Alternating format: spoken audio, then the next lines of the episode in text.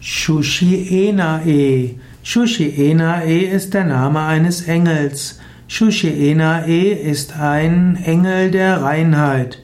Shushienae verbindet uns mit dem Herzchakra und damit mit der Liebe und der Tiefe der Seele.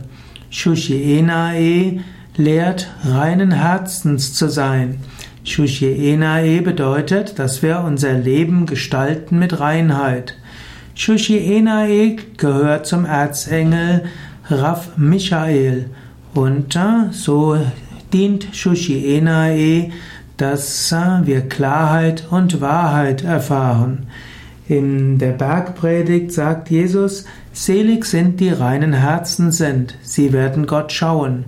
Und so steht Shushienae als Reinheit reinen Herzens. Auch im Yoga finden wir das Konzept von Shaucha, Reinigung. Und Shushienae hat auch etwas gemeinsam mit Shaucha im Sanskrit. Also reinige dich und meditiere, sei still und erfahre Gott.